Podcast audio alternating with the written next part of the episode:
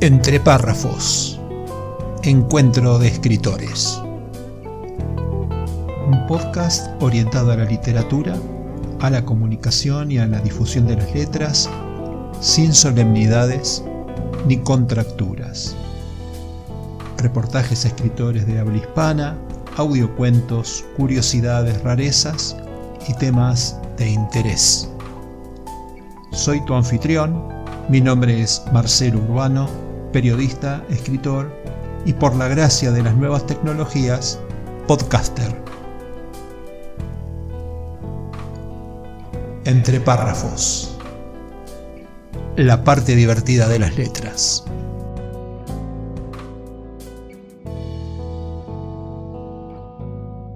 Hola, ¿qué tal? Bienvenidos a este nuevo episodio especial de Entre párrafos, donde decidimos conversar por primera vez con una importante pieza del proceso de publicación para los escritores independientes. Esta pieza, fundamental, es el editor. Argentina tiene una industria editorial independiente muy activa, de más de 250 empresas de la industria en total, la mitad imprimen menos de 100 títulos al año. El promedio general de impresiones por títulos estuvo en 2022 en el orden de los mil ejemplares, aunque el 40% de esos títulos impresos no superaron los 600 ejemplares. Estamos hablando de un mercado reducido que según la Cámara del Libro de Argentina, del año 2021, dice que el mercado general, el de la gran, editorial, se lleva el 35% de, de los eh, títulos publicados y que la empresa de servicio editorial, el microemprendimiento editorial y la autoedición se llevan el 45. Esto quiere decir que el libro independiente tiene un peso más que interesante en la industria. El fenómeno del servicio editorial ha ido encontrando soluciones para estos escritores independientes que en una economía como la Argentina parece vital para aquellos que queremos imprimir lo que escribimos y los presupuestos exigentes de algunas de estas empresas editoriales en términos de mínimos de impresión se hacen muy difíciles de pagar. Y de estas cosas vamos a hablar con Gastón Barrionuevo, director de editorial Tinta Libre Ediciones. Gastón es licenciado en comercialización, fue coordinador de producción en Gráficamente Ediciones, donde adquirió pleno conocimiento de todos los procesos de planificación, coordinación y, controles, y tuvo eh, a, su cargo eh, a un equipo de diseñadores gráficos, correctores eh, de textos e impresión. Tinta Libre Ediciones es una pyme oriunda de la ciudad de Córdoba que cuenta con un catálogo de aproximadamente 1.500 títulos totales, poco más de 100 títulos impresos por año desde su fundación, que incluye múltiples géneros y targets. Nos conocimos en la Feria del Libro, intercambiamos ideas y le propuse que nos cuente un poco sobre la industria y también nos hable un poquito de su historia y de su pensamiento. Bienvenido, Gastón, ¿cómo estás?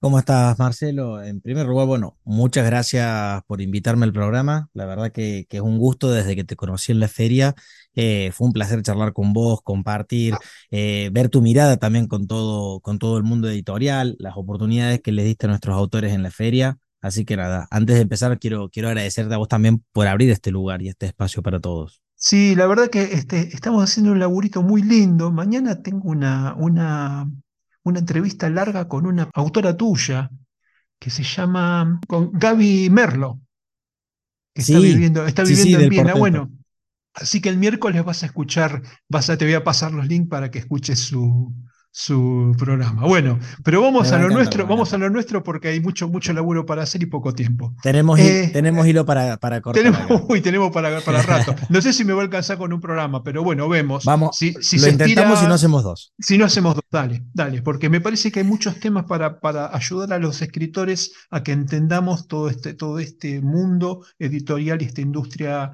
que es, que es, este, que es apasionante y que nosotros estamos obligados a, a, tener, a tener conocimiento porque los escritores somos emprendedores. Eso vos sabés que es un clic que siempre les los invitamos a hacer a nuestros autores eh, cuando empiezan a trabajar con nosotros. Eh, tenemos un programa que se llama Programa Lean, en el cual les enseñamos a lanzar los libros a los autores. Y el primer clic que, que, que hacen nuestros escritores es entender que el libro no es un producto, que el libro es un formato, que los autores son el producto que salimos a vender.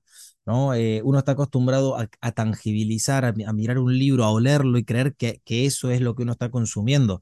Y en realidad está las, lo que uno consume son las palabras que están ahí.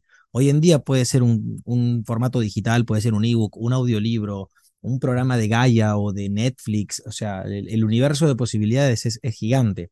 Y siempre es lo que el autor produce. Entonces, como decís vos, se vuelven emprendedores porque tienen que trabajar en el autor como producto marca. Bien, y bueno, nosotros estamos viendo, los escritores independientes, que eh, con este proceso nuevo de ingreso a redes sociales, tenemos que convertir, hacer de nuestro nombre una marca. Cuando vos escuchás a los asesores de, imagen, te dicen, no, vos tenés que construir tu marca, vos sos un autor, tenés que tener una marca de autor. Así que bueno, viste que este proceso de a poquito lo vamos aprendiendo. Si bien no es nuestro métier, nuestro métier es escribir. Pero bueno, viste, se nos abren los, los caminos y al final tenemos que terminar haciendo un poco de todo. Sí, yo creo que como, todo como todo emprendedor, este, cuando yo arranqué, por ejemplo, como, como emprendedor en el rubro editorial, eh, arranqué como diseñador mientras estudiaba, estudiaba marketing en la universidad eh, y me encantaba estar en la línea de fuego de la parte creativa, de, de, comprender los textos, de hablar con los autores. A medida que uno va creciendo, tiene que ir tomando más herramientas. A ver, esto le pasa a los mismos los autores. Eh, uno va creciendo como escritor y más allá de lo, literario, si uno quiere, dependiendo de lo que escriba, eh, tienen que adquirir estas herramientas de marketing personal, de promoción, herramientas incluso sobre, de, neurociencia para poder escribir, porque cada vez también se vuelve más competitivo el mercado de los escritores. La formación está muy al alcance de la mano de todos. Bueno, pero vamos, vamos a tratar de arrancar con el programa. A mí me gusta comenzar siempre mis entrevistas con una pregunta informal. Y medio tocaste un poquito de costado el tema, pero te voy a preguntar informalmente, ¿cómo se te dio por dedicarte a imprimir libros? Eh, es, una, es una buena pregunta. Vos sabés que eh, más siendo de Córdoba, este, no, no es tan común que la gente diga, diga tengo, tengo un amigo editor. Ten en cuenta que el 95% de las producciones editoriales se hacen en Buenos Aires, entonces mientras más al interior te vas, menos somos. Eh, todo comenzó con mi madre. Yo soy segunda generación, más del palo de la imprenta. Teníamos imprenta antes. y cuando yo era, estaba terminando el secundario, eh, mi madre abrió una editorial con quien era su pareja en su momento, este, que se llamaba Gráficamente, la nombraste vos un rato. Ahí empecé a trabajar yo, este, al principio, mientras arrancaba la, arrancaba la universidad. Después, con el tiempo, terminamos abriendo una editorial, mi madre y yo, por separados, bueno, con mi hermano también. Este, y bueno, después ellos tomaron otros rumbos y quedé yo hace ya cinco años a, a cargo y liderando todo, todo el proceso de tinta libre. ¿Sabes que el libro para mí tiene un encanto como objeto más allá de su contenido. Pero vos sos un industrial. ¿Vos podés apartar el objeto comercial del objeto literario? Y depende, depende el día, depende, depende el libro. Cuando, a ver, te, te, soy franco, cuando uno está trabajando, está haciendo la producción de los libros, eh, uno también se entrena y empezás a separarlo mucho más sencillo, la parte romántica del libro papel, digamos, que la, la, la parte necesaria o la estrategia, este, lo, lo, logro separar, pero porque es una gimnasia. Ahora, si vos me agarras el sábado cuando voy a pasear a, a una librería y no, soy un romántico total, ando oliendo los libros como si fueran la primera vez. Este, creo que eso, eso nos pasa a todos, más los que nos criamos leyendo con, con el papel. Eso que ya hace un par de años que, que leo mucho libro electrónico, en lo, en lo personal utilizo mucho el Kindle. Eh, nada, no hay nada que me debilite más que, que, el libro papel, que el olor al libro nuevo, como se dice. Eh, y, y, cuando vos, a propósito de esto, ¿lees todo lo que llega a la editorial o tenés algún género en particular? Mira, amaría leer todo lo que me llega, el editorial, pero solamente en el último año publicamos más de 400 títulos. Eh, no me da la cantidad de días, así que no, eh, con, el, con el tiempo, al, ir creciendo, tenemos un equipo de correctores maravilloso, este, coordinado por AYE, que se encarga de, de, revisar todos los textos, de, de, chequear el material, que no infrinjan cuestiones de, de derechos de autor, eh, que no tengan apologías de delitos y demás. Eh, de por sí la editorial tiene una política de publicar a todos, siempre y cuando, por supuesto, nos mantengamos dentro de un marco, de un marco legal, que Sí. tengan un mínimo de corrección y de cuidado en cuanto a, a la parte literaria. Y ya a esta altura no leo todo, sí, al principio, vamos a decir hace unos ocho años atrás, cuando arrancó Tinta Libre, en realidad hace ya 12 que arrancó Tinta Libre, eh, leía todo lo que llegaba a mis manos, eh, algunos no completos, pero leía todo. Hoy en día ya es el equipo de corrección quien se encarga de eso. Ajá. ¿Y tenés alguna preferencia por algún autor en especial de los tuyos que te gusta por género o por otro motivo? Eh, yo, a ver, tengo, tengo una debilidad por, por los autores apasionados, ah, más allá de lo literario. Yo en algún punto creo que, que me he vuelto más, más un coach, más allá de que la palabra está más trillada de, de muchos, de muchos autores. Creo que tengo, tengo debilidad por el autor apasionado, eh, apasionado por crecer, por aprender. Este, entonces tengo muchos. Sí te puedo traer cita de todos los autores que tengo, puedo traerte citas puntuales de autores que me han marcado. Este, muchos son de la primera camada, de los primeros años, que bueno, eso responde cl- claramente también a una época donde yo estaba de punta a punta en el proceso, entonces lo- lo- los primeros autores que confiaron en nosotros, o bueno, tenemos una Mariela Jiménez que, que después pasó a estar trabajando con, con Vera Ediciones, este, que, que es uno de nuestros orgullos, o una Magali Tajes, que fue el libro más vendido de la editorial y el libro más vendido en Mercado Libre en el 2017, una Ajá. Angie San Martino que, que, que se cansa de, de acompañar, de ayudar a mujeres emprendedoras y que da, da gusto acompañarla en cada paso. Bueno, ella hoy está con Penguin, ¿no? Y eh, me decías que el libro que más vendieron fue. El libro más vendido nuestro fue Arde la Vida de Ajá. Magali Tajes. Digamos, ese libro en el 2017. Bueno, nosotros tenemos venta online, lo cual siem- siempre trabaja con un porcentaje del mercado.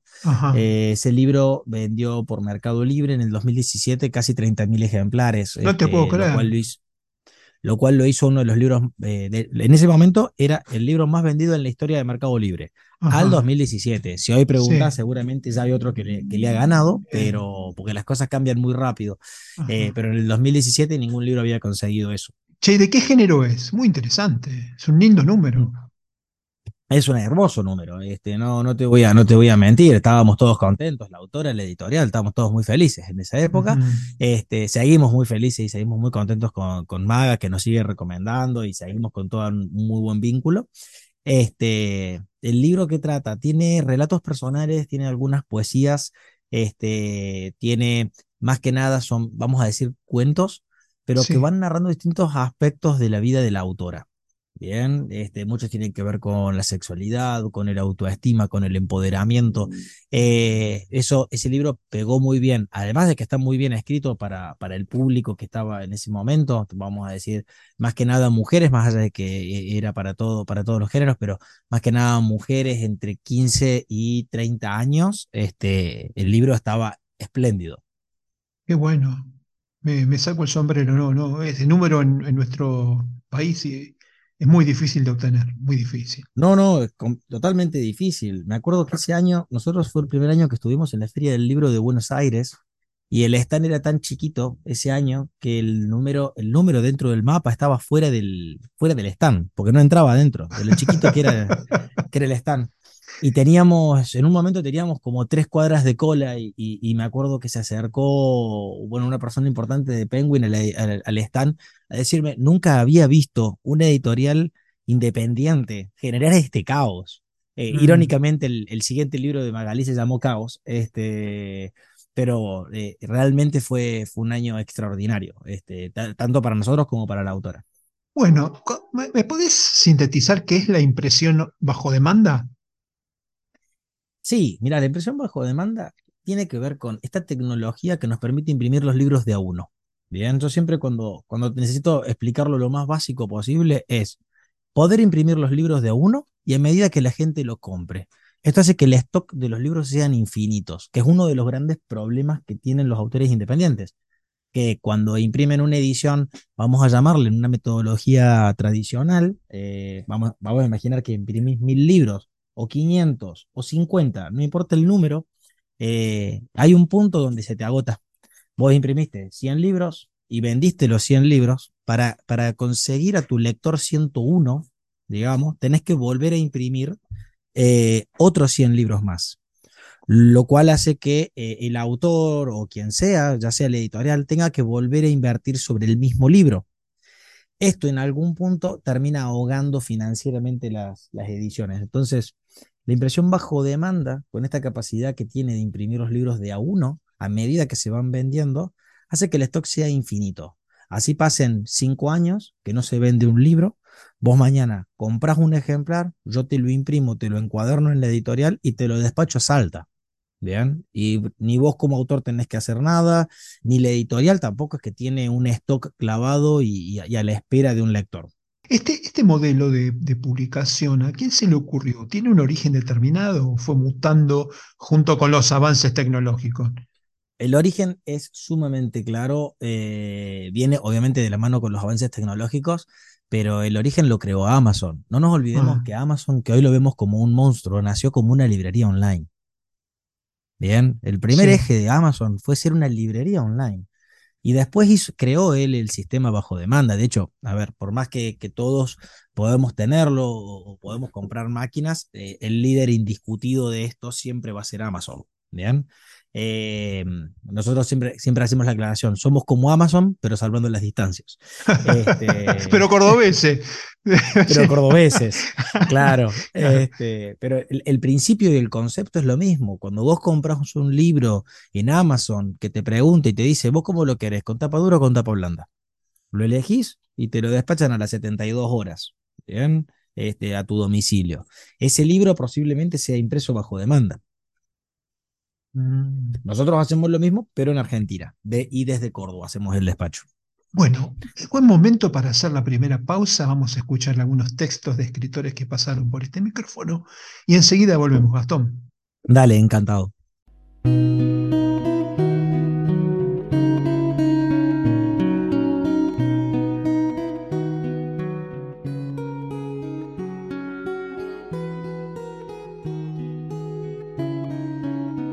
Textos escogidos en entre párrafos, los escritores que pasaron por estos micrófonos han dejado huella y en esta sección comenzamos a seguirlas.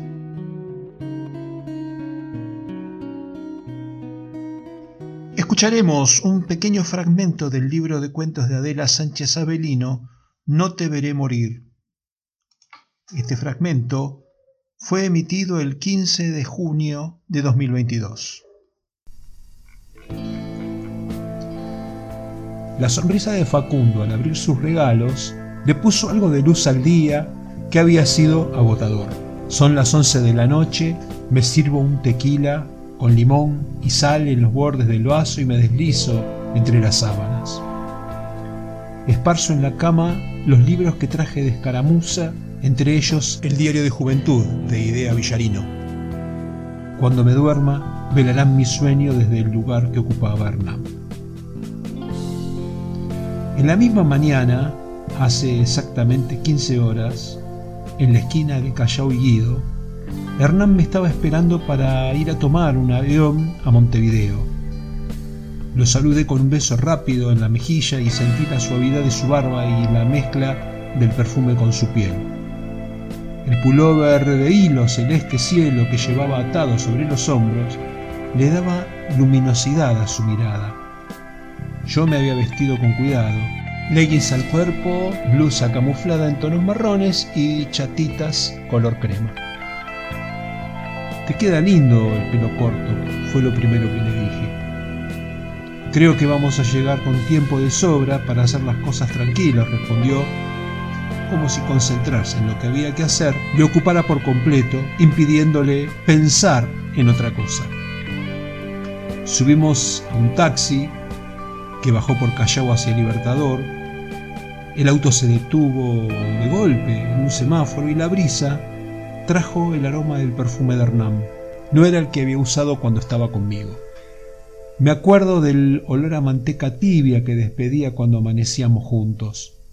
Me había enamorado hacía siete años. Un día, cuando lo vi venir caminando por Callao en dirección a casa con la camisa blanca, con el botón del cuello desprendido y el traje negro.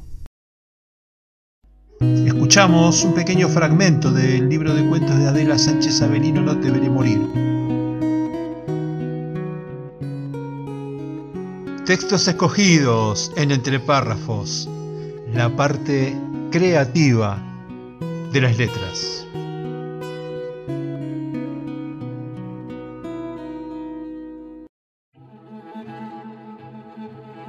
La clave Muspelheim. Dijo la crítica. La novela de Marcelo G. Urbano es una pieza que tranquilamente está a la altura de las que suelen ganar el premio Planeta o incluso de muchos bestsellers internacionales. De hecho, hay algunos aspectos de la trama que recuerdan a obras maestras del género como El péndulo de Foucault de Humberto Eco o El Club Dumas de Arturo Pérez Reverte. A veces los milagros ocurren y es toda una fiesta cuando esto sucede. La clave Muspelheim es una masterclass sobre cómo escribir una novela con recursos clásicos de ficción histórica, pero también del documental y del cine de suspenso. Suplemento Cultura Diario Hoy Día Córdoba, Cesari Novek. Para adquirir el libro en formato papel solo para Argentina, https barra barra marcelogeurbano.com.ar slash tienda. Para Latinoamérica y Europa, adquirirlo en la tienda del autor en amazon.com, tanto en formato papel como en ebook. La clave Muspelheim. Estamos de vuelta con Gastón Barrio Nuevo, director de editorial de Tinta Libre Ediciones, para conocer su trabajo, su historia y su pensamiento. Gastón, ¿qué cosas tenés en cuenta como profesional cuando te llega un manuscrito? Eh, a ver, depende para qué. Eh, como bien decíamos al principio, yo soy licenciado en marketing, así que siempre tengo un enfoque mucho más orientado a la parte comercial Bien, eh, después tenemos a Yelen que nos ayuda con la parte más literaria, su enfoque literario a nivel contenidos y demás. Este, ahora vos me preguntas, Gastón, ¿qué es lo primero que mirás cuando viene un autor y te dice, eh, hola, yo quiero publicar una obra? Yo lo primero que miro es eh, quién es el autor y para qué quiere publicar. Bien, antes incluso que ver qué es la obra y de qué trata. No es lo mismo que vos como escritor quieras hacer un libro eh, doméstico, como digo yo, la historia de migración de la nona, que vos querés hacerla para tu grupo familiar y que quede en la familia, que está perfecto y es válido que eso quede. Bien, eh, ayer hablaba, ayer, la semana pasada hablábamos en la Feria del Libro con una editora que se está encargando de editar todas las cartas que se enviaba a Perón y, y esa, esa edición solamente va a quedar una copia en el Congreso, punto. Bien, pero es una manera de resguardar la historia. ¿No? Eh, lo mismo pasa, a ver, así como las cartas de Perón, está la historia de tu abuela que, te, que, marcó tu familia, ¿no? Que hizo un antes y un después, que, que a lo mejor hizo toda una migración hacia Argentina. Ahora, eso nosotros le llamamos ediciones domésticas. Bien, y para eso, por supuesto que tengo servicios para ofrecerte, herramientas, estrategias, bien, para, para hacer.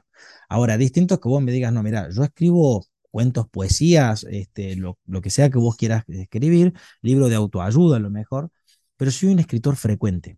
¿bien? O sea, hoy tengo este libro, pero tengo otros en producción, tengo otras ideas para el futuro. Entonces, con vos ya construimos una carrera. Entonces, eh, cambia la estrategia.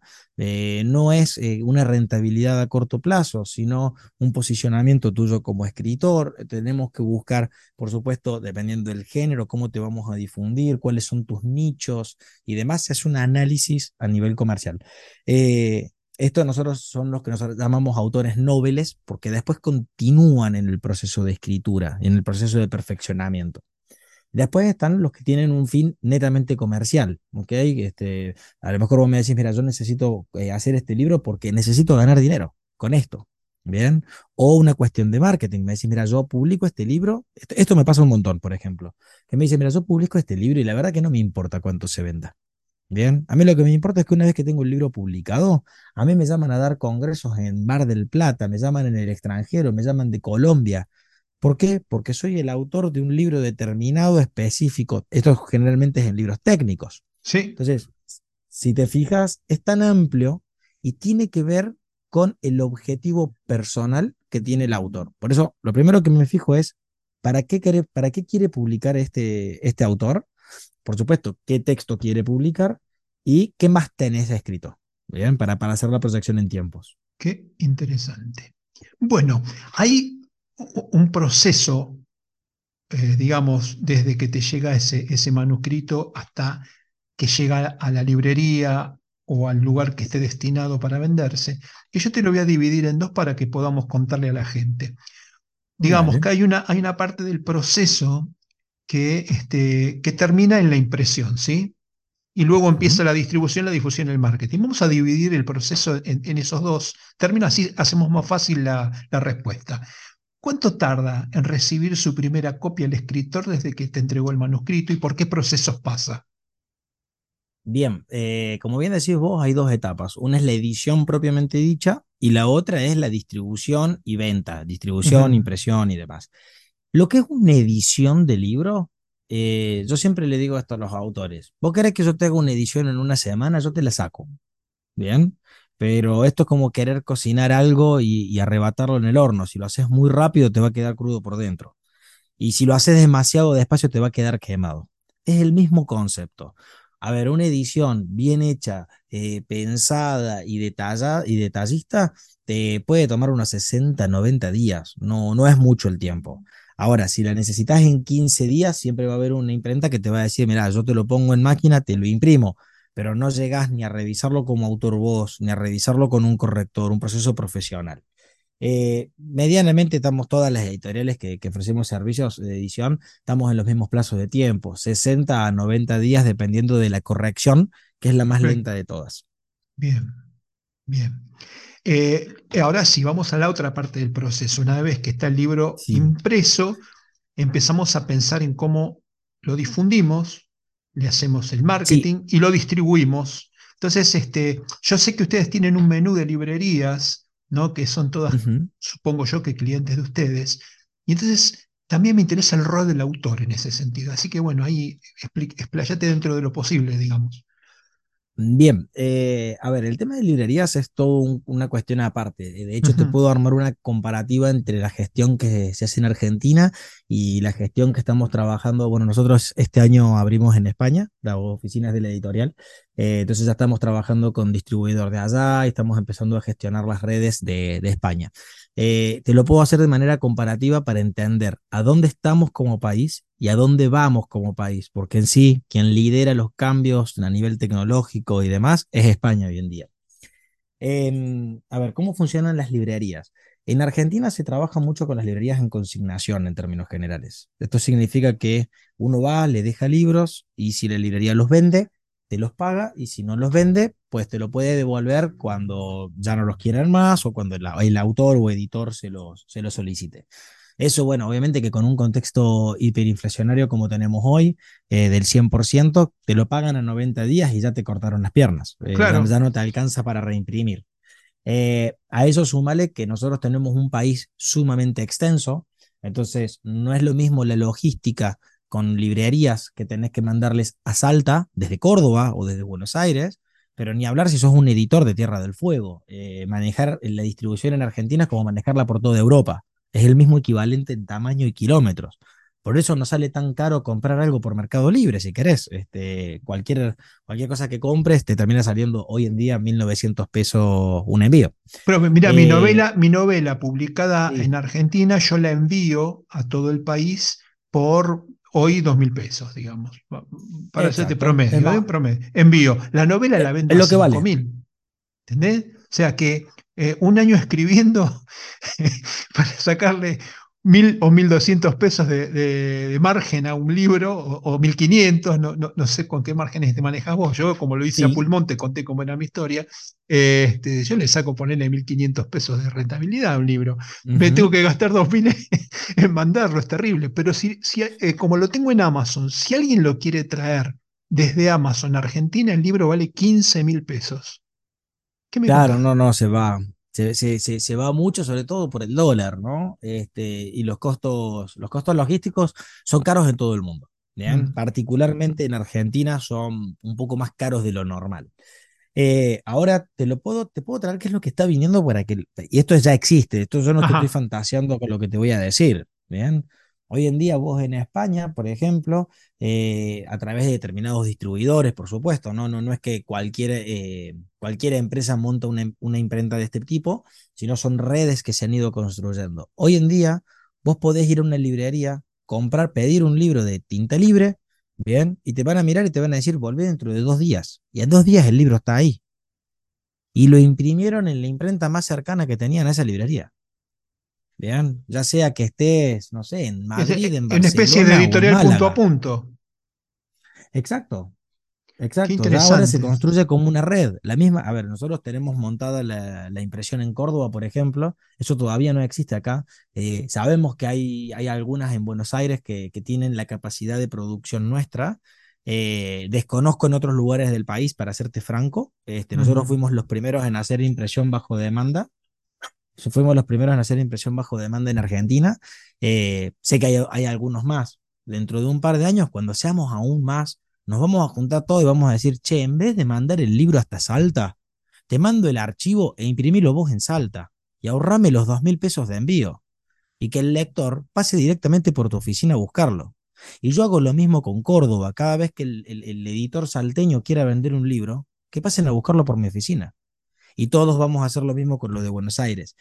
Eh, se empieza a trabajar Pero lo mismo, lo mismo con Europa. O sea, si querés vender un libro en, en Barcelona, no tenés que hacer nada. Tenés que mandarla a, la terminal, a esa terminal editorial en donde lo van a imprimir. qué bueno, qué buena idea. Exacto. De hecho, en este momento nosotros estamos abriendo nuestras oficinas en Barcelona.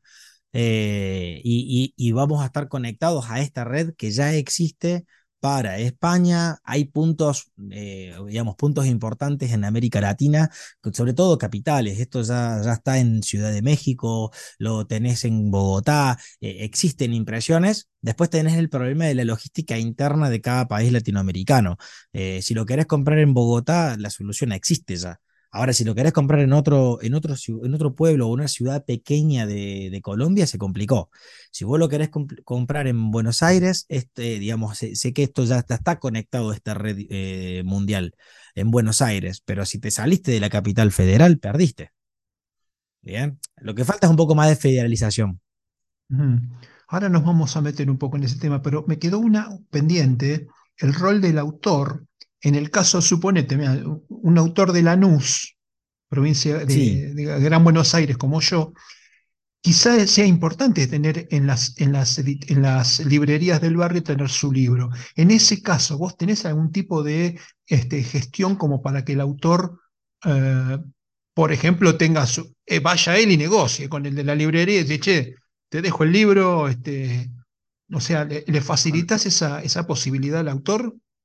A ver, ¿tengo, ¿tengo herramientas para ofrecerle? Sí, pero la primera facilitación que vos me vas a escuchar darle a un autor independiente, bien, hablamos de un autor que está naciendo posiblemente su primer libro, es que eso es un desperdicio de recursos.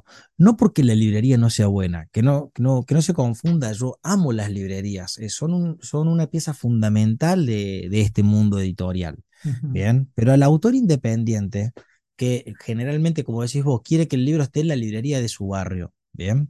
Eh, la realidad es que la librería de su barrio no le va a generar ventas. ¿Por qué? Porque sigue siendo muy regionalizado. ¿Quién va a ir a comprar a la librería del barrio? Los amigos familiares conocidos del autor. El desconocido, digamos, que va a esa librería, que no conoce al autor, eh, en realidad da lo mismo que sea de ese barrio, que sea de Capital Federal o que sea de Salto, de Córdoba, porque es alguien que, desconoce. Entonces, yo siempre los invito a que, a que se paren del otro lado, ¿no? Que se paren en los zapatos del lector. Y yo te pregunto a vos, Marce, ¿alguna vez pasaste caminando por la puerta de una librería? ¿Miraste en la vidriera? ¿Viste un libro que te gustó? ¿Entraste y lo compraste sin preguntar nada más? Eh, no, no, exactamente así, pero yo voy cuando tengo, voy a la librería cuando necesito comprar algo o quiero comprar algo o vi algo que me gustó en, en, la red o, en, o me recomendaron. Eh, Exacto, pero ya vas medianamente con, con, la idea fija. Voy con la información. puede cambiar. Exactamente. ¿Y dónde recolectaste la información? En amigos, familiares, conocidos, digamos, no es el primer circuito. Eh, y después a través de las redes sociales hoy en día, lo que antes hacía la función del diario, que hoy ya no tiene tanto peso como antes. Bueno, pero hay eh, una, un, concepto de batea, de góndola, de punta de góndola en, el en las librerías de cadenas. Por ejemplo, vos vas a Jenny, vas a Jenny probablemente compres por impulso alguna, alguna cosa, porque vos vas, suponete que vos fuiste a comprar, no sé, una, una constitución nacional y viste en una esquina que había, el libro, estaba, había un libro con las cartas de Perón. Entonces sí, che, esto me gustó, me gustó la tapa, me gustó lo que decía atrás, ¿sí? Ese concepto de exhibición. Me encantó, te hago, una, una, pausa ahí. Sí. Eh, vos lo hubieras comprado el libro, porque cuando viste cartas de Perón, hay algo que vos conocés de antemano. En este caso, Perón, digamos, ¿no? Independientemente de las posturas políticas, vos sabés quién es. En esa punta de góndola, seguramente la vas a tener a, Bonelli, a Manes, a, no sé, el libro político del momento, el libro de Cristina, el libro de Macri, lo que sea. Sí, Pero vas a tener a algún libro que ya conozcas. Y, acá te traigo un concepto que nosotros trabajamos, eh, a ver, esto viene bajado del marketing, no es que lo hemos inventado. Eh, nosotros a todos nuestros autores les enseñamos que para que un libro se venda, tiene que pasar por un proceso que se llama CRB. Conocer, recordar, vender. ¿Bien? Para que alguien compre tu libro, antes tiene que conocerte. Después va a recordarte el día que tenga la necesidad. Y finalmente esto se va a transformar en una venta. ¿Vean? Nadie, o sea, es muy poco común, capaz que en una feria del libro alguien pasa de no conocerte a comprarte en el mismo momento. ¿Bien? Pero en, en, un proceso habitual, un proceso comercial del libro, la persona tiene que primero conocer quién es el autor, ¿ok? O conocer la obra, ya sea porque se lo recomendó la madre, porque vio un posteo tuyo en Instagram, porque fue a la presentación, el motivo que sea. O sea que el primer driver, el primer driver es el autor, más que el libro, más que lo que escribió. Siempre. El autor trasciende al libro. Los libros tienen un ciclo de vida que dura 18 meses, aunque no nos guste. Bien, son muy poquitos los libros que se comercializan y se venden pasados los 18 meses, porque es el tiempo que fuiste una novedad. Después pasaste a ser un libro más, que algunos se vuelven clásicos. Harry Potter se vende todos los años, pero porque se volvió un clásico. Pero si no, lo importante es lo que venden cada año y medio. Y esto me tomé el atrevimiento de, de, buscar los 10 autores más vendidos de Argentina del año, 2000, del año 2020, porque esto lo hicimos en la pandemia, y hacer un análisis de la historia y cantidad de publicaciones que hizo cada uno de esos autores hasta que se volvió reconocido, ¿ok? Se volvió masivo. Siempre fue igual de bueno, pero hablemos de cuándo se volvió masivo. Y el promedio está en el cuarto libro. Y desde ahí en adelante todos publican cada 18 a 24 meses. ¿Bien? Casi como si fueran un reloj. Porque saben que es cuando, cuando los libros pierden su efecto de novedad. Entonces, volviendo al proceso de compra que te decía, vos tenés conocer, recordar, vender. Primero te conozco, primero sé quién es Marcelo, ¿bien? Y digo, ah, mira, me interesa el libro, está bueno el libro de Marcelo. Pero la realidad es que yo me doy vuelta, me pongo a trabajar, me pongo a hacer otra cosa, eh, tengo mis chicos, mi mujer, mi vida cotidiana y me olvido. Después te vuelvo a ver, te vuelvo a ver en las redes, otro día veo un videito tuyo hablando sobre, no sé, un análisis, escucho tu podcast, y eso es recordarte. Entonces, el día que yo agarro y pienso y digo, hoy tengo ganas de leer una novela nueva, y pienso y digo, uh, tengo ganas de escucharlo, de leerlo a Marcelo, ese es el momento en el que te recuerdo. Y ahí se puede generar una venta.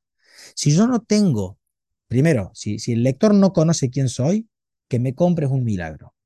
Pero ponele que me conozcas, pero el día que pensás en regalar un libro, en vez de pensar en vos, Marcelo, pienso en Bonelli, porque es la que tengo más posicionada, pues me voy a ir a comprar el libro de, Bonelli, ante mi necesidad de un libro, sea para mí o para regalar.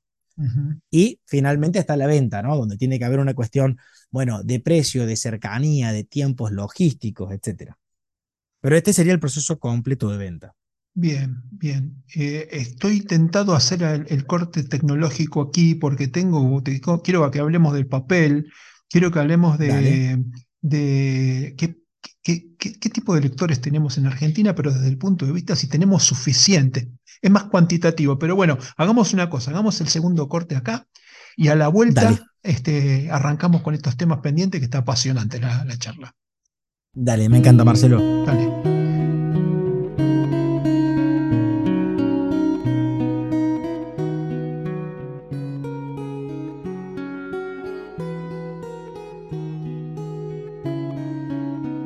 Textos escogidos en entre párrafos, los escritores que pasaron por estos micrófonos han dejado huella y en esta sección comenzamos a seguirlas. Les presento un pequeño fragmento de la novela El 45 y los Pasos de la Muerte de Edgardo Aníbal García, programa especial emitido el 21 de junio de 2022. Agosto. El Tercer Reich yacía bajo escombros. En las ciudades destruidas deambulaban errantes, sus habitantes en busca de comida y cobijo. Las lágrimas cubrían lo que fueron sus sonrisas. La dignidad humana había sido ultrajada. Era la hora del dolor y del orgullo mancillado. Recordar era sufrir. Algunos lloraban a sus muertos. Otros seguían la guerra en el mar sin saber cómo rendirse. Atlántico Sur, Mar del Sur, Argentina, tres meses después, 16 de agosto de 1945, 18.30 horas, a bordo del submarino U-Boot 977. Un shock de adrenalina sintió el joven comandante al ver, a través del periscopio, un leve resplandor que le indicaba que había llegado al destino establecido. ¡Costa la vista! gritó con exaltación. La atmósfera era casi irrespirable dentro del submarino alemán U-Boot 977 que huía a través del Atlántico Sur hacia una playa tranquila de la República Argentina. Las noches y los días ya eran iguales. La guerra había finalizado hacía más de tres meses y su tripulación navegaba fugitiva rumbo hacia una posible libertad. Su comandante, Heinz Schaffer, de apenas 28 años, conducía el sumergible. La palidez de su rostro exteriorizaba que la travesía de 74 días bajo el mar no había sido fácil. Convivir con la muerte a diario lo atrapó y destruyó a la vez. Hemos escuchado un fragmento de la novela El 45 y los Pasos de la Muerte de Edgardo Aníbal García. Textos escogidos en entre párrafos, la parte creativa de las letras.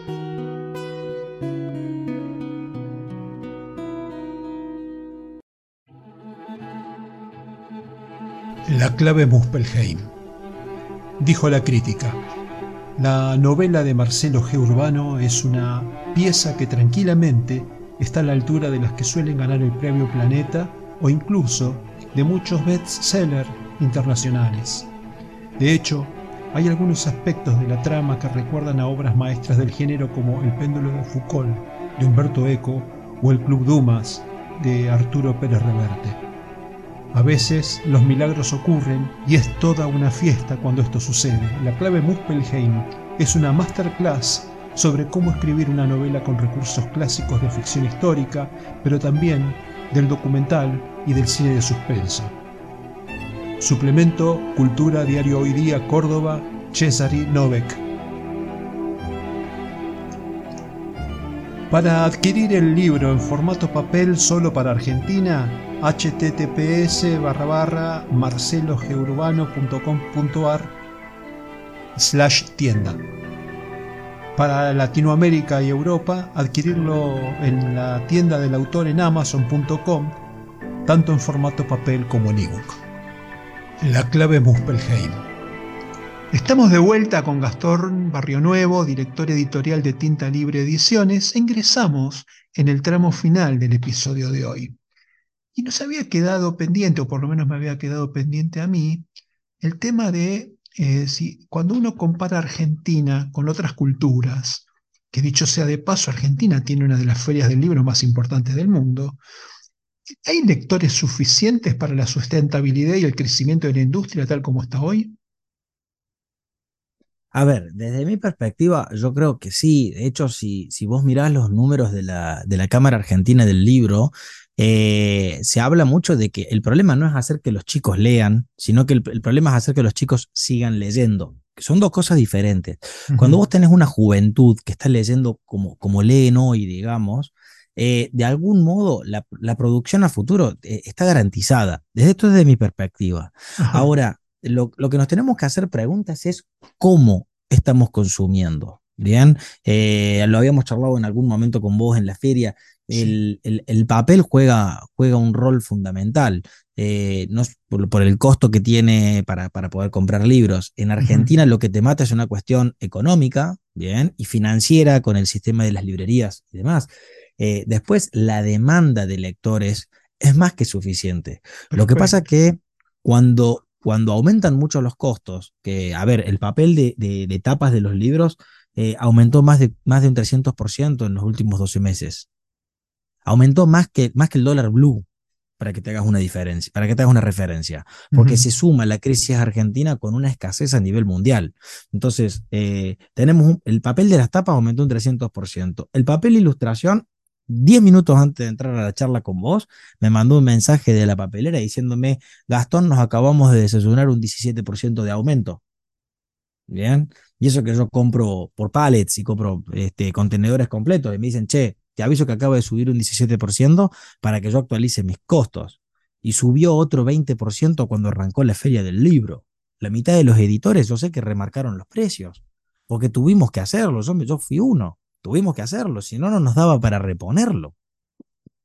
Y eh, en, general el problema con el papel es la escasez internacional, entonces no es tanto las cuestiones eh, coyunturales de este país, sino además hay una crisis internacional. Totalmente, totalmente. Acá se mm. juntó el hambre y las ganas de comer. Eh, digamos, la tormenta perfecta. Sí, exactamente, es la tormenta perfecta.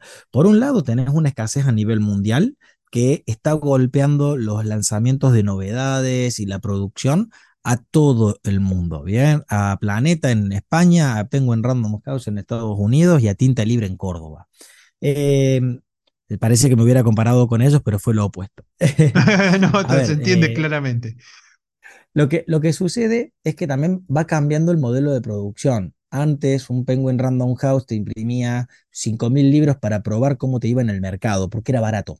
Bien. Hoy en día, hasta Penguin está siendo más selecto con quién publica. Hasta Penguin está abriendo su modelo bajo demanda. Bien. Todas las editoriales van a migrar. El modelo bajo demanda es la muestra gratis del futuro. Bien. Eso es inevitable que vamos a caer todas en el modelo bajo demanda. Bien. Eh, es lo más sustentable. Yo siempre le digo, yo tengo 1500 libros publicados, pero tengo tres libros de cada uno impresos. Después tengo habitaciones y habitaciones de papel en blanco. E imprimo el que se venda.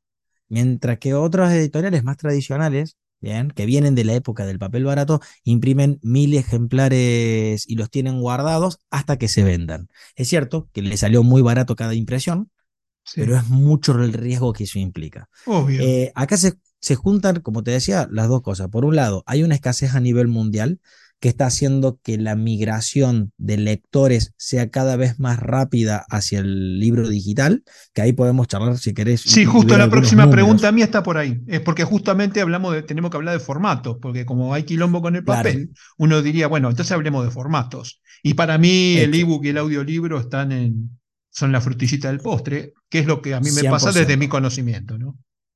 100%. Igual son dos cosas distintas. Sí, Como la televisión y la radio no, no van a competir nunca, digamos, este, entre sí, se van, van, a coexistir. Ahora, el libro papel con el ebook eh, es como comparar Spotify con los CDs. A ver, que me encantan los libros, que soy un romántico del libro en papel. Sí. Pero que tiene los días contados del libro papel, los tiene contados. Los tiene contados porque mientras, digamos, es el huevo o la gallina. Mientras más sube el papel, ¿ok? Más la gente va a migrar hacia el ebook por una cuestión de costos, ¿bien? Este, En vez de un libro pagarlo hoy 7, 10 mil pesos, lo podrías estar pagando 3.500. Entonces, eh, mira, me pasó en la feria del libro que, hablaba con una madre que, estaba comprándole una novela a la hija, yo estaba cobrando en la caja en ese momento, y nos ponemos a charlar y me dice, eh, le he comprado cinco libros hoy. Dice, me he gastado 50 mil pesos en comprarle libros. Dice, y, y, me parte al medio porque sé que se los va a acabar en 15 días. Lee un montón y yo no le quiero cortar la lectura a ella. Yo quiero que ella siga leyendo, pero no puedo pagarlo. Entonces, ¿qué crees que va a hacer esa madre cuando le digan que los libros valen la mitad? Y la va a mirar a la hija un día y le va a decir, hija, sí, ahora te gustan los ebooks. Sí. Y listo. Entonces, ¿qué pasa? A medida que aumenta el papel, bien, la gente migra al ebook. Mientras más migran al ebook, digamos, más caro se vuelve el papel porque volvemos, digamos, el los libros son baratos cuando se imprimen al volumen. Ajá.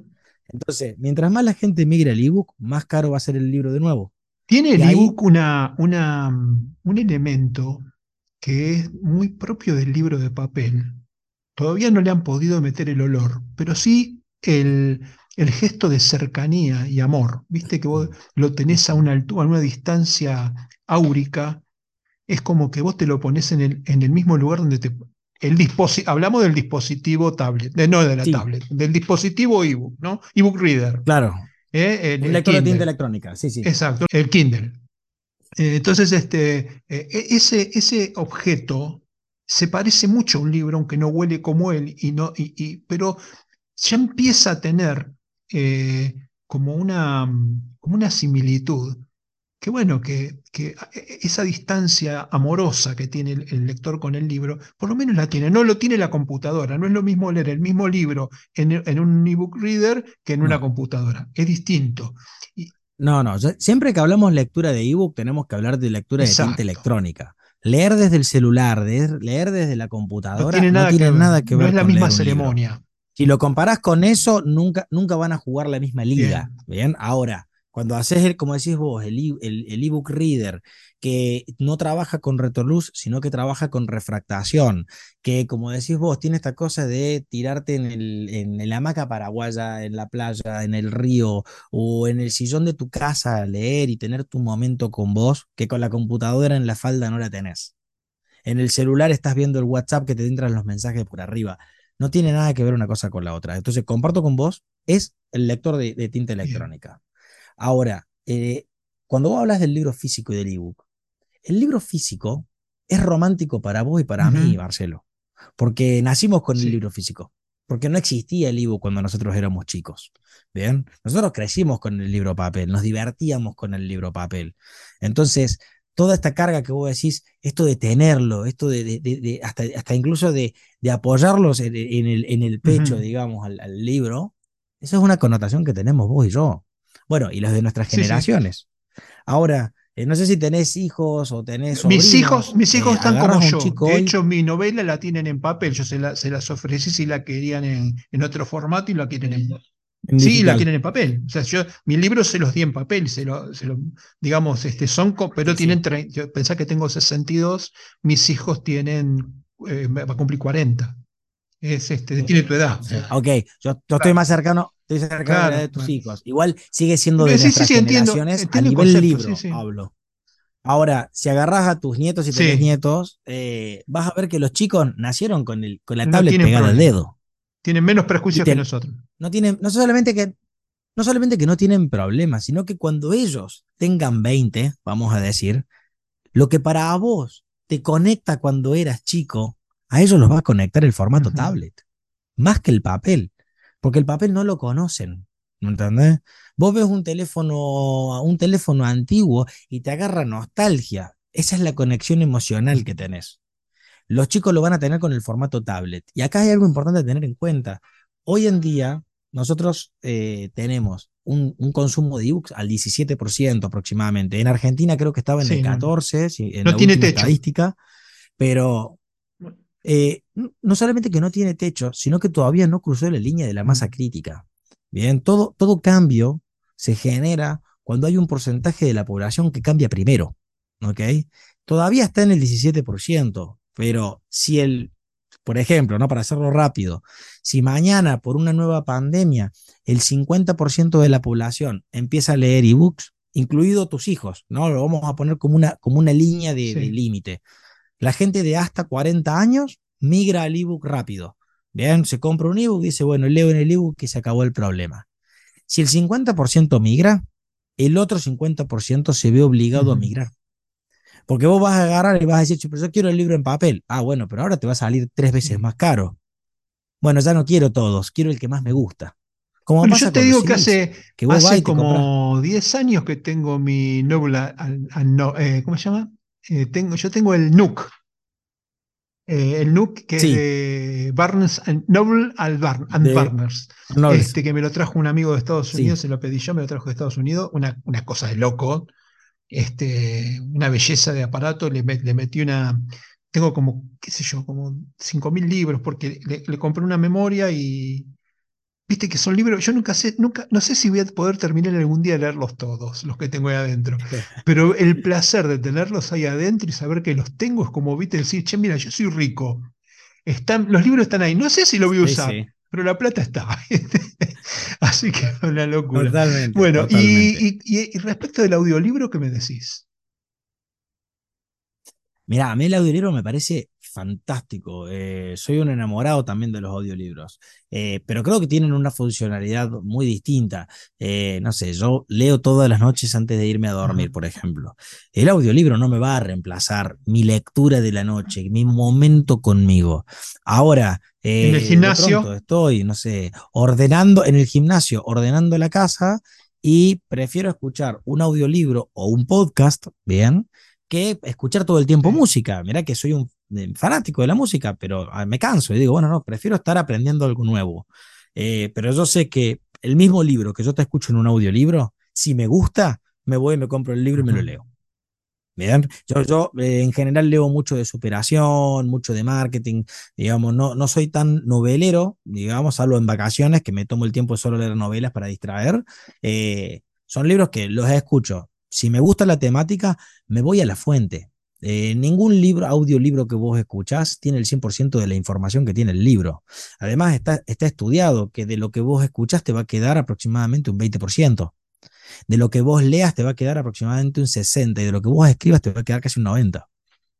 Entonces, eh, el juego eh, está para usarlo. Escuchalo el audiolibro, que en una hora te contó de qué trata el nuevo libro de Manes, o en dos horas te contó de qué trata el libro nuevo de Manes. ¿Te gustó? ¿Te pareció interesante? Anda y léelo ahora y vas a haber aprendido el 60%, 50-60% de ese material. Y si estás con, con muchas ganas de, de, aplicarlo en tu vida, bájalo, bájalo a la mano. Escribí de qué, qué, te acordás del libro. Ya con eso te acordás casi el 80% de un libro. Bueno, ¿y se viene algún formato que todavía no conozcamos y que vos ya estés husmeando que puede venir? Eh, yo creo que eh, no, no en formato, no en el formato del libro, o sea, no, yo, yo creo que ya, ya se han inventado casi todo lo que tenemos visible, ¿no? En, en el libro, eh, el formato escrito, el formato audio y el formato video. Lo que se está viniendo mucho ahora son las integraciones tecnológicas, bien, por ejemplo, nosotros ya tenemos algunos libros que lo ves impreso en blanco y negro, pero si lo miras con, a través de un celular se ve a color por mm. ejemplo. Este, entonces te hace más barata la impresión y te lo hace más dinámico, sobre todo en libros juveniles. Eh, libros que tienen finales alternativos, como los extras de los DVD, digamos, hay ese tipo de, innovaciones. Creo que lo que viene hoy en día a, romper el paradigma que tenemos de los libros eh, tiene que ver mucho, bueno, con el blockchain, con todo lo que es este como es las, las criptomonedas y demás. Bueno, ahí me tiraste una, una escritora que vendió 30.000 ejemplares, que me parece que es una mosca blanca, ¿no? Sí. ¿Hay escritores independientes, aparte de esta chica, que pueda vivir de su obra? Eh, sí, sí, pero son aquellos que se, que se entienden a sí mismos como, como emprendedores, lo que vos dijiste al principio.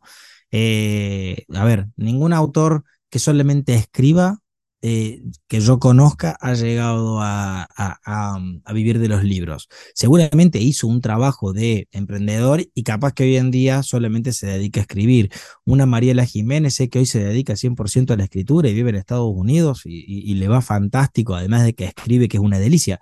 Eh, tenemos una Angie San Martino que lo complementa con los talleres que da, con las acciones que ella hace, eh, que, que, que viven de esto, ¿no? De su producción de contenido. Eh, de hecho, Angie, por ejemplo, trabaja mucho el tema de Angie Transmedia, digamos, de, los formatos en los cuales uno, uno puede, puede compartir el contenido que genera. Eh, se puede. Uno tiene que entender que no es fácil y que no todos llegan no porque sean buenos o malos, sino porque hay tendencias y modas que uno no maneja. Bien, si vos escribís eh, literatura erótica, por ejemplo, y bueno, en el 2014, cuando tuvo su, su auge, las 50 sombras de Grey, o 2015, no me acuerdo bien el año, eh, vos ibas a vender, no importa incluso si, si, escribías bien o mal, todo lo que era literatura erótica se vendía a mansalva. Pero hoy en día ya no se vende tanto. ¿Qué es lo que se vende hoy? Cinco años antes de eso, hoy se le vende la literatura LGBT, por ejemplo, eh, creo que hay toda una búsqueda, sobre todo en los juveniles, pero también hay, hay, una, una, cuestión de querer descubrir. Mira, me acuerdo ahora en la feria, vino una, una chica, chica, unos 30 años, ¿no? O sea, y me dice, estoy buscando una novela romántica, pero quiero que los protagonistas sean dos hombres o dos mujeres, porque estoy cansada de, de la típica historia, ¿no? Eh, yo creo que hoy en día hay una tendencia fuerte uh, al tema, a la temática LGBT, eh, tanto para novelas como para poesía, incluso tengo, tengo varios, varios libros publicados de chicos y chicas trans, este, y se venden eh, fantástico, este, salen un montón, lo buscan, gente que no es trans, sí, sí, ¿no? sí. hablo de gente que quiere saber más, que quiere conocer, que tiene una, una, una, una intriga auténtica sobre lo que está pasando al respecto. Bien. Eh, me gustaría conocer un poco la estructura de Tinta Libre, quiénes son los socios, qué cantidad de empleados, cómo es la tecnología, si tercerizan alguna parte del proceso, cómo se dan los correctores y los artistas gráficos. ¿Me puedes contar un poquito todo ese tema? Sí, eh, a ver, nosotros originalmente éramos tres socios, mi mamá, mi hermano y yo. Después tomamos, tomamos caminos separados. La verdad que en la mejor de la, de la, de la onda entre nosotros, simplemente teníamos una visión diferente. Mi hermano y mi mamá estaban buscando otra cosa y yo más industrializada. Entonces ellos abrieron otros negocios que tenían en mente eh, y yo seguí con la editorial. Así que actualmente soy el único socio. Este, y después, ¿qué parte tenemos interna y qué parte tenemos tercerizada? Particularmente nosotros, eh, por estar en el interior del país, tenemos todo interno, porque no, no, no hay tantas herramientas para tercerizar, no hay tantas imprentas, no, no hay tantos equipos de correctores y demás. Así que todo el equipo es, es interno. Este, tenemos bueno, un equipo de diseño y producción que está coordinado por Belén, Belén Mondati. Eh, ella se encarga de todo lo que sean los diseños, maquetaciones, impresiones y demás. Eh, después tenemos un equipo de correctoras, bueno, son más de ocho correctoras, eh, pero están todas coordinadas por Ayelen, que la había, la había mencionado hacía, un rato, eh, que ella es la encargada de toda la parte de arte y corrección. Bien, mira la parte artística de los libros. Después tenemos un área específicamente para e-commerce, bien, todo lo que es despacho de libros, gestión, negociación con librerías, bibliotecas populares, etcétera. Tenemos ahí una persona encargada. Eh, después tenemos un equipo de difusión que está compuesto por Leo y Flor, eh, que se encargan de capacitar y formar a los autores. Nosotros, como editorial, en los últimos tres años hicimos un clic, una migración, que es entender que para poder ayudar a más autores teníamos que formar al autor. Entonces, bueno, abrimos con, con Flor y con, con, Leo todo lo que es la, la, la, academia, digamos, de tinta libre, donde vamos generando talleres, cursos y formaciones en materia, como te decía, marketing personal, eh, cómo funcionan los sistemas logísticos, estrategias para escritores independientes y demás. Así que bueno, tenemos el equipo ahí de, de difusión que se encarga de eso. Este, y principalmente esas son, ah, bueno, después tenemos un área comercial de editores, que en las cuales está, estoy yo, bueno, Leo también y Sofi, que nos encargamos de asesorar a los autores para Una empresa de 20, 20 empleados en total. Aproximadamente. Pasa que algunos sí tenemos tercerizados o, son temporales, eh, entiéndase que son pasantes que vienen. Tenemos correctores que cuando hay picos de demanda llegamos a tener hasta 14 correctores y después en una, vamos a llamarle en una temporada baja, eh, que, todo, todo, todo año lo tiene, ¿no? sus picos altos y bajos. Eh, tenemos ocho ¿Y artistas gráficos tenés alguno? ¿Quién hace las tapas? Diseñadoras gráficos, las tapas las coordina toda Belén. Eh, tenemos a Belén, a Mari, a Carly. Este, después tenemos otros diseñadores más que son externos a la, mismo, la misma función. Eh, tenemos los diseñadores internos. Después, eh, Belu, por ejemplo, es especialista en tipografías. Ella es muralista y diseña diseña la tipografía, ella crea tipografías. No es que va a elegir cuál de todas las tipografías que están en el menú del Word para la tapa de tu libro. Ella va, crea tipografías para tapas. Bien, eh, para eso hay toda una línea de estudio de especialización. Después tenemos a Maggie, que es ilustradora, que es, es, una, es una genia, yo siempre digo, es un diamante en bruto. Arrancó con nosotros como pasante y desde el primer diseño que hizo nos quedábamos todos mirando, diciendo, no puedo creer lo que está creando esta piba. Eh, no, es fantástica, igual que Belén. Te voy, a, confesar algo, algo que nos pasa en la editorial. Belén empezó a trabajar con nosotros hace, hace cinco años eh, y ya hace relativamente poco, ahora unos tres meses, cumplió mil libros producidos por ella. ¿ok? Mil libros que ella fue el ojo que dijo, sí, aprobado esto, que armó la propuesta de etapa y demás. Entonces hicimos, eh, hicimos la estadística, porque gracias a Dios, bueno, yo soy muy numérico, entonces tenía esta información. Hicimos la estadística de cuántos diseños tiene que hacer Belém para que un autor esté satisfecho. Bien, con el diseño de etapa. El 98% de los autores, de mil autores, ¿ok? O sea, 980 autores, aprobar, aprobaron la edición sin no pedir un puedo creer. O sea, por ejemplo, vos me, pedís qué querés de diseño, Belén te lo hace y yo tengo 98% de certeza de que cuando te recibas el diseño me vas a decir, me encanta. Qué increíble. Y, te, lo, te lo digo midiéndole mil libros. A ver, esto no es porque te quiera vender tinta libre, esto es porque estoy orgulloso de Belén y de, Maggie. Maggie es, yo, digo que Maggie es la aprendiz de Belén. Maggie tiene una tasa de aceptación del 97%. Le falta un 1% para alcanzar a la maestra. Eh, pero son, son, son dos fenómenos. Este, ellas dos, después tenemos otros diseñadores, pero principalmente Belén, que es quien coordina a todos los diseñadores internos o externos, la que arma la propuesta creativa y demás, eh, son brillantes. Vos me habías dicho que tenías para este año comprometidas unas 400 obras más o menos. Aproximadamente, yo creo que este año vamos a terminar cerrando en unas 400 Ajá, obras. Eh, promedio, ¿qué, qué, en Argentina. ¿Y promedio qué cantidad de, títulos por autor en promedio? Bueno, la cantidad de unidades, por autor, eso, claro, la cantidad de unidades por título puede variar de año a año, tiene que ver muchísimo con la crisis, la realidad es esa. Eh, históricamente el promedio de autor independiente vende, vende el autor 130 libros. Ese es el número que quería llegar. ¿okay? Eh, Claro, el autor promedio vende Porque estamos hablando de un proceso que es on demand, es decir, que, no, que vos, no, vos no necesariamente vas a imprimir 130 el primer día, que después de un proceso llegás a ese número luego de haber pasado cierta cantidad de tiempo. Exactamente, yo te tomo el promedio por autor, eh, porque entiendo que vos me podés, no sé, terminamos la edición y me pedís 25 y dentro de tres meses me pedís 50. Perfecto. Y dentro de un año me pedís 25 más. Y del precio, el precio para, para, llegar al precio de tapa, eh, vos le das la sugerencia, lo pone el autor. El precio de tapa, eh, a ver, el, precio mínimo, mínimo lo fija la editorial. ¿ok? Eh, pero por una cuestión de que estamos en una Argentina inflacionaria, entonces yo no puedo estar pidiéndole permiso a cada autor para modificar el precio, este, porque cambian todos los meses. Entonces, el precio mínimo lo fija la editorial. Vamos a suponer que tu libro de 300 páginas, yo te digo, como mínimo hay que venderlo a 4000. De acá para arriba lo vendo al precio que vos quieras. Bien. ¿Ok? Por supuesto que tengo mis sugerencias. Yo te digo, mira, yo lo vendo a 4, yo lo vendería a 4000.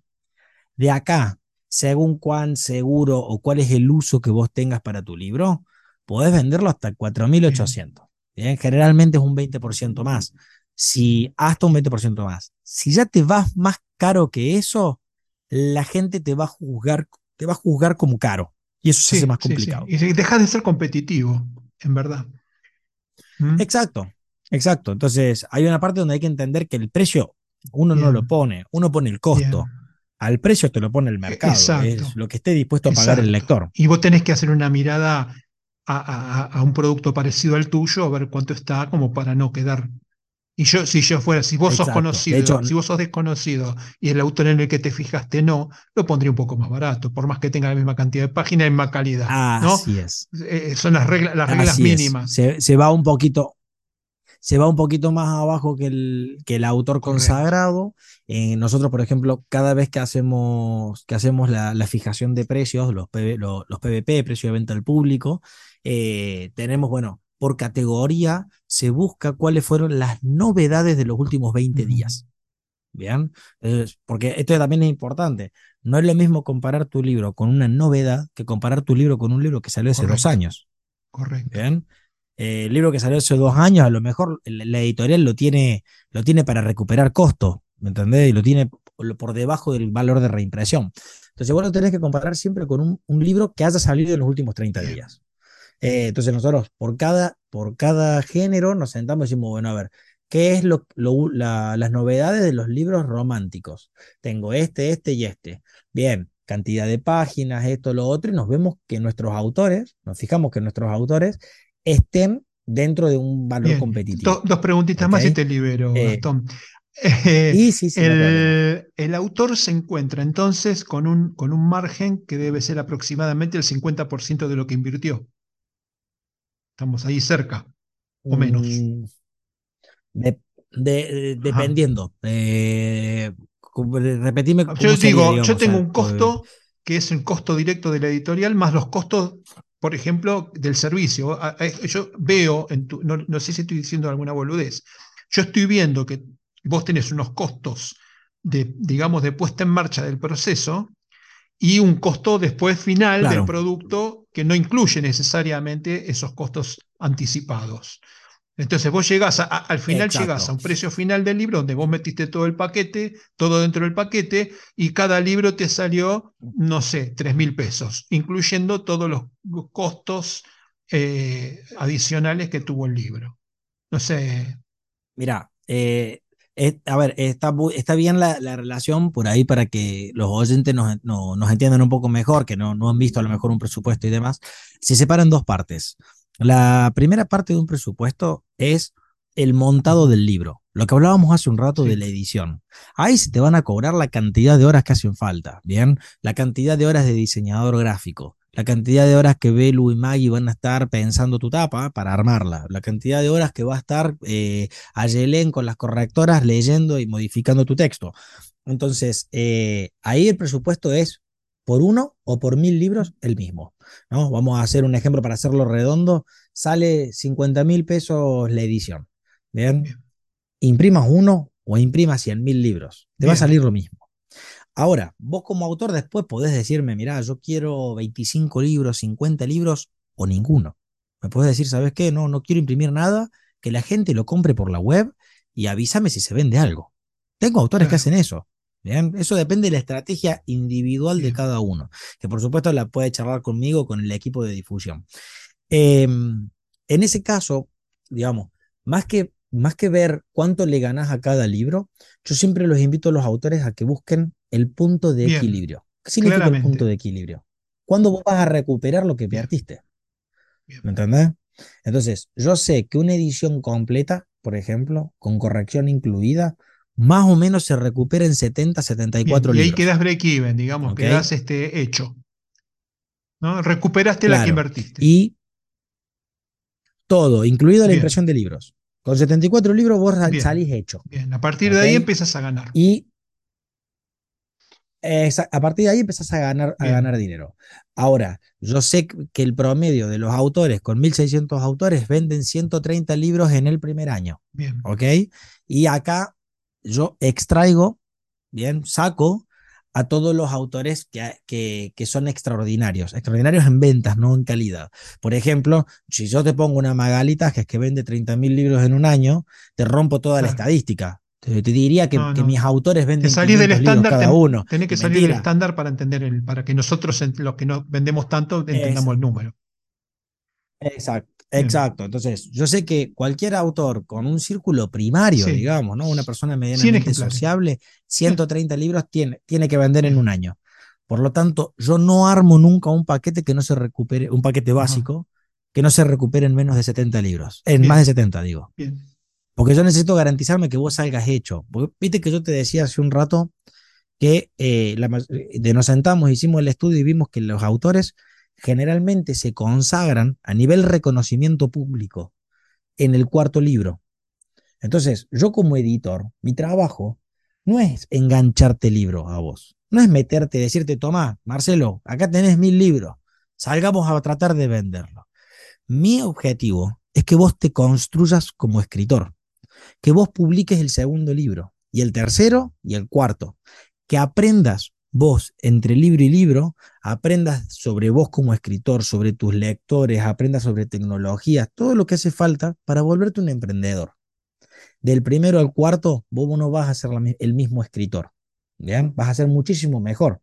Vos has publicado Yo, voy, libros, eh, Marcelo, y eh, imagino tengo cuatro publicados, uno en proceso de estudio que después lo tenemos que hablar, y otro, y un sexto que está em, en, una, en un certamen en Mar del Plata. Y estoy terminando el séptimo, o sea que estoy rumbo a mi séptima novela. Se- y, te, Sí. y te pregunto, Marcelo, ¿se parece en algo el escritor de esta última novela al de la primera? ¿En algo se parece? Desde el punto de vista emprendedor, no, desde el punto de vista escritor sí se parece en términos de búsqueda literaria, porque además soy medio enfermo de la palabra, del texto, del, del subtexto. Bueno, no importa, eso es otro, otro tema, pero eh, yo sé a lo que vos te referís. Claro. Desde el punto de vista como emprendedor, bueno, vos pensá esto, yo en mi primera novela me constituí como editorial e intenté hacerla por la mía. Hice 1500 Ujú. ejemplares de mi primera novela, me los metí uno por uno en el Sí, sí. eh, pero, pero fue maravilloso. Yo quería hacer otra cosa y, y como emprendedor me equivoqué porque no, no sabía del negocio. Yo dije, esta novela me voy a cansar de venderla. Todo el mundo que había leído o, o le insinué de qué se trataba se anotó. El día del lanzamiento vendí 100, no- 100 ejemplares, con lo cual te imaginas que, que digo, esto Y vos dijiste, está, y vos dijiste, si vendí 100 hoy, En 15 Ya días, en, de- qui- en renuncio al 15 trabajo, en dedico a 15 esto. días estoy re- reimprimiendo. Y bueno, tengo como 500 libros bajo la, bajo la escalera de la primera edición. Pero bueno, no importa, lo que te quería, eh, no soy, desde el punto de vista de, de escritor emprendedor, he tenido que aprender muchas cosas. De hecho, hasta el momento en que estuve sin laburo, aprendí hasta encuadernar. Entonces, mi, mi segunda y Claro. tercera novela, hubo, eh, eh, digamos, hubo ejemplares que los vendí encuadernados por mí, ¿sí? Y, este, y funcionaron y, y lo pude vender. Y la cuarta para mí es un golazo, Claro. este, está muy bien, no consigo que la vea una editorial que quiera poner la plata, digamos. Pero bueno, Bueno, eh, algo que la- las editoriales estas, cuando, cuando tengo autores que me dicen, yo quiero una editorial que ponga, que ponga la Sí. plata, ¿no? Este, un Penguin Random Sí. House, un planeta, que vos digas, mirá, que se Sí. encarguen ellos de todo. Eh, en general, este tipo de editoriales, más que, que ver qué tan bien está escrito el libro, que tan la vendible pregunta es. ¿y cuánta gente te leyó? Claro, ¿cuánta gente te leyó? Aunque sea en un Sí. blog. ¿Bien? ¿Cuánta gente habló de tu libro? ¿Cuántos Bookstagrammer hablaron del libro? Bookstagrammer porque están de Sí. moda, digo, ¿no? Pero eh, ¿cuántos medios hablaron de vos? Y la siguiente pregunta que pocos, pocos tienen en cuenta, ¿qué más tenés escrito? Eh, conozco muchos, porque imagínate que por día no te puedo explicar la cantidad de consultas y, y- y autores que asesoramos, ¿no? Eh, más de 50 autores por día. Y muchos vienen y te dicen, no, este es mi primer libro, eh, es el único que tengo escrito y quiero que Penguin lo, lo financie. Penguin, Sí, por sí. poner el- uno de los grandes. entendemos de qué estamos hablando. Claro. Si Penguin, si Penguin ve que vos no tenés otro libro, dentro de 18 meses, ellos te van a mirar con cara furiosa y te van a decir, dame un libro. Si te fue bien, te van a mirar con cara de dame un libro. El, porque necesito Eso sería en un mundo ideal, Gastón. En el mundo real, te digo porque me cansé de mandarles ni te los leen. De hecho, te ponen una, una pantalla automática que dice no recibimos libros este, em, eh, si, no, si, no, han sido pedidos. Eh, eh, claro, es que, a ver, un Penguin Random House ya no, ya no publica autores independientes. Penguin viene a la feria del libro y se sienta a hablar mm. conmigo y me pregunta, ¿qué vendiste este año, Gastón? De a ver, conmigo y con todas las editoriales independientes. Vean, esto pasa lo mismo que en el fútbol. Ninguno va, no sé si te gusta el fútbol, Marcelo, pero ninguno va a jugar directamente al Barcelona. Ok, yo soy hincha de Belgrano. Nosotros las editoriales independientes somos la cantera vos tenés que arrancar, inevitablemente tenés que arrancar con una editorial independiente. Siempre está el caso del que arrancó directamente con, con la grande y le fue espectacular. Eh, son, excepciones, digamos, ¿no? La, la mosca blanca, como decías vos. Eh, la, realidad es que vos tenés que arrancar con una editorial independiente para visibilizarte y después, con esos números que te respaldan, hablar con Penguin. A, las editoriales masivas, lo que le importa es cuánto vas a vender independientemente de la temática. es cuestión de negocio. Entonces, es una cuestión de negocio para ellos. Y está bien, también lo es para mí, también lo es para vos. Digo, más allá de lo literario hay un negocio, no, no, no, no, no, no, no, es una, no, es una, mirada ética, no es una mirada este, ni siquiera este, em, eh, negativa, sí, es una realidad y funciona así. Es entender cómo funciona. Entonces, eh, hoy en día un Penguin Random House viene, nos busca a nosotros, nos pregunta, che, ¿qué es lo que estás, qué es lo que estás vendiendo mucho? No, mira, vos sabés que tengo este autor Marcelo que viene creciendo año contra año. Mira, el primer libro vendió 100, pero del cuarto libro se clavó 1500 libros en el lanzamiento. Además, tiene un podcast con el que se vincula con otros autores. Además, es un tipo que está en las ferias de los libros, que se mueve, que se traslada. A ellos les importa más todo esto y todavía no les hablé de tu libro. No les hablé de tu novela, les hablé de quién eras vos. Eh, ¿Quisieras este, decirnos cómo se comunican los, los interesados con la editorial? Sí, por supuesto. Mira, los que eh, estén interesados en publicar, ya sea de Argentina o del extranjero, eh, lo pueden hacer vía mail este, a info.tintalibre.com.ar o lo pueden hacer vía telefónica. Lo más fácil por ahí es entrar a nuestra web www.tintalibre.com.ar y ahí les va a dar el teléfono de contacto, tanto para autores nacionales, argentinos, como para los autores internacionales, que serían más eh, latinoamericanos y españoles. Gastón, ha sido un verdadero placer. Me despaché, estoy empachado de información y la verdad que, bueno, ya habíamos pegado onda en la, en la feria, así que este, eh, ha sido un verdadero placer haber charlado y haberle contarle a los escritores como yo que, cómo, se, cómo hay que mirar esto, ¿eh? cómo hay que encararlo. El gusto fue mutuo, Marcelo. La verdad que, como decís vos, pegamos buena onda en la feria cuando nos conocimos, que, me agarraste justo en el stand y, fue un gusto después verte varias veces a lo largo de la feria. Eh, nada, escuchar tus podcasts es un placer, escucharte hoy también charlando en la dinámica es, es un gusto. Maestro, un abrazo muy grande. ¿eh? Gracias. Dale, gracias. Entre párrafos.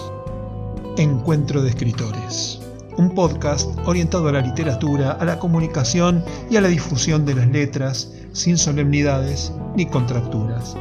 Reportajes escritores de habla hispana, audiocuentos, curiosidades, rarezas y temas de interés. Miércoles y jueves disponible en mi web o en tu plataforma de podcast preferida.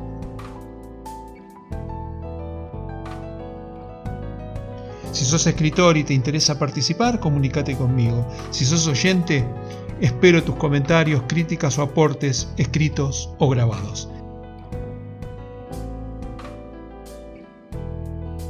Entre párrafos.